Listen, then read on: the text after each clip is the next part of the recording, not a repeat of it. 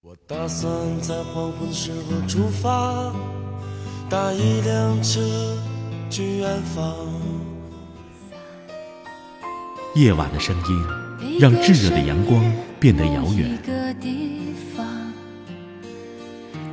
思绪却可以在蝉鸣和青草乡间荡漾。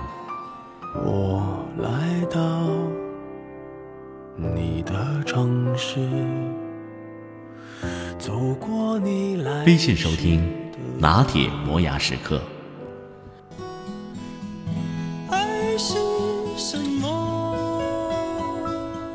我还不知道。拿铁味道，素描一段时光。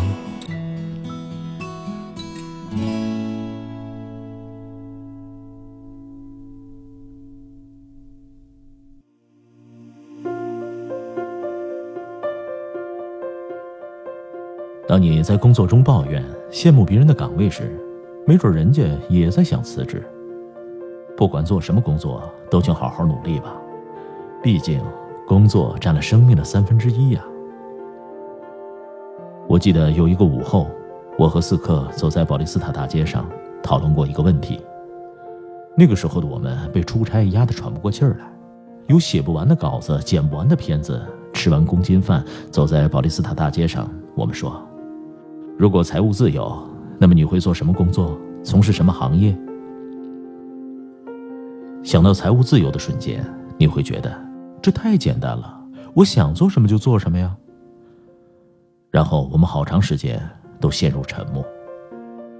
那个时候，在圣保罗读研的姑娘问我们：“硕士毕业找什么工作比较好呢？”她问我们，我们就说：“千万别来央视。”他们问使馆的小伙伴他们说：“千万别来部委。”他们问中资公司的男生们，他们说：“千万别去企业。”然后他就懵了，他说：“为什么你们都这么负面？难道不应该是干一行爱一行？难道现在的工作不是你们自己选的吗？”路确实是我们自己选的，我们身边大部分人都是求人得人，在自己梦寐以求的行业里。做国际销售的男生说。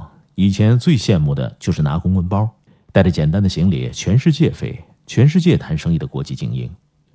后来他们真的去了跨国公司做销售，成为了他们的偶像。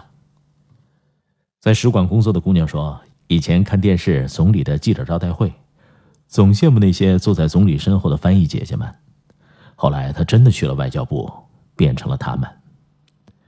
有同事说，以前最羡慕吕秋露薇。看过他的书，听过他的演讲，最羡慕他是战地记者。后来他也做了记者，去了战地，变成了他。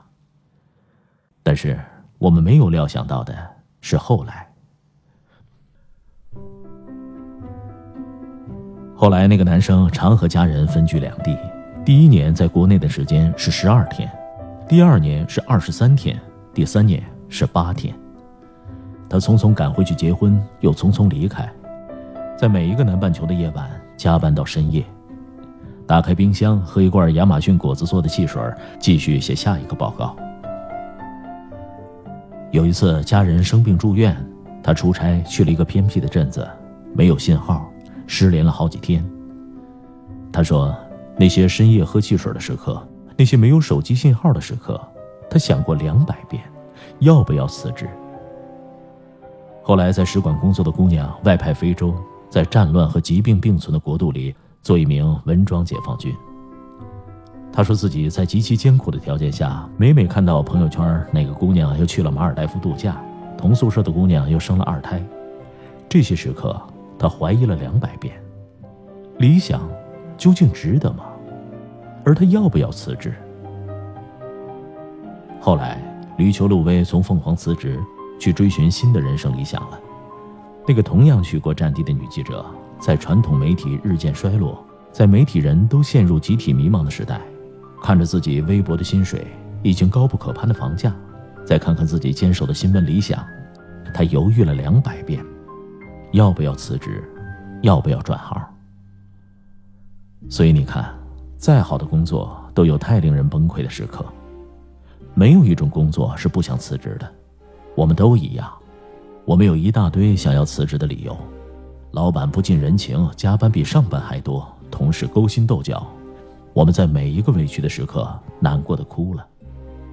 我们也不管职场相不相信眼泪了，先哭了再说。为什么要让我们背这个黑锅呢？为什么总是我们做最吃力不讨好的项目？然后，我们又在每一个发年终奖的日子里发现，会拍马屁的就是人生的大赢家，而我们那些一整年加过的班，全当流过的泪吧。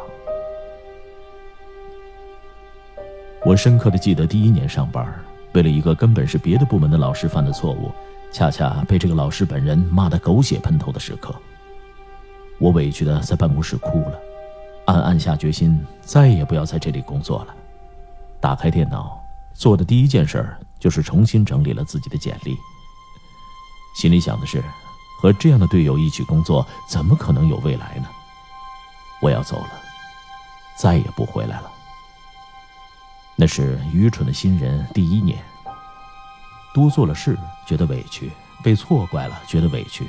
自己加班，别人没加班，觉得委屈；自己的成绩被别人拿去邀功，觉得委屈；头脑风暴，自己的提案不知道比老人们好多少，但总是被唱衰，觉得委屈的六月都要下雪了。新人第一年，我们每一份付出都想要立刻看到回报，那是一面雪白的绸缎，我们看不得一点瑕疵，我们就默念两百遍：“我要辞职，我要辞职。”你是不是也这样？但如果真的再也不回来，那么拉丁美洲的故事我也就没有机会再给你讲了。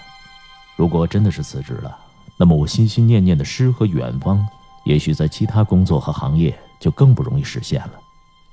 所以你看，我们每一个都被批评、被误解，也都背过黑锅，受过嘲笑。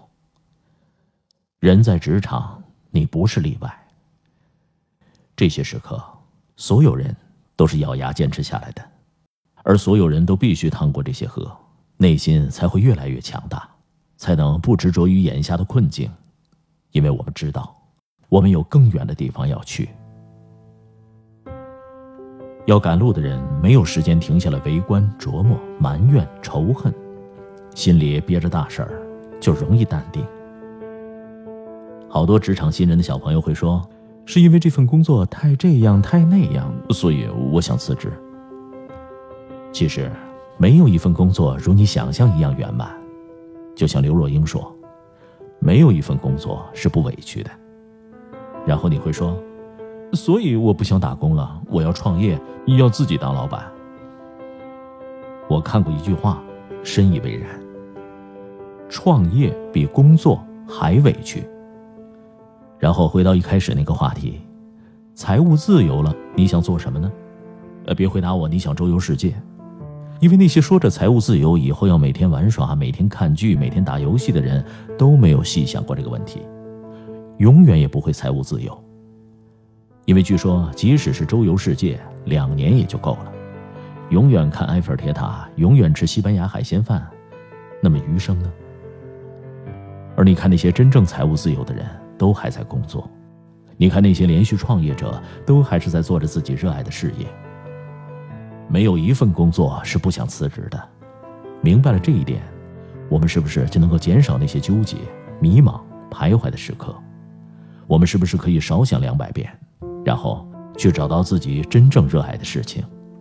毕竟，工作的时间占到我们三分之一的生命。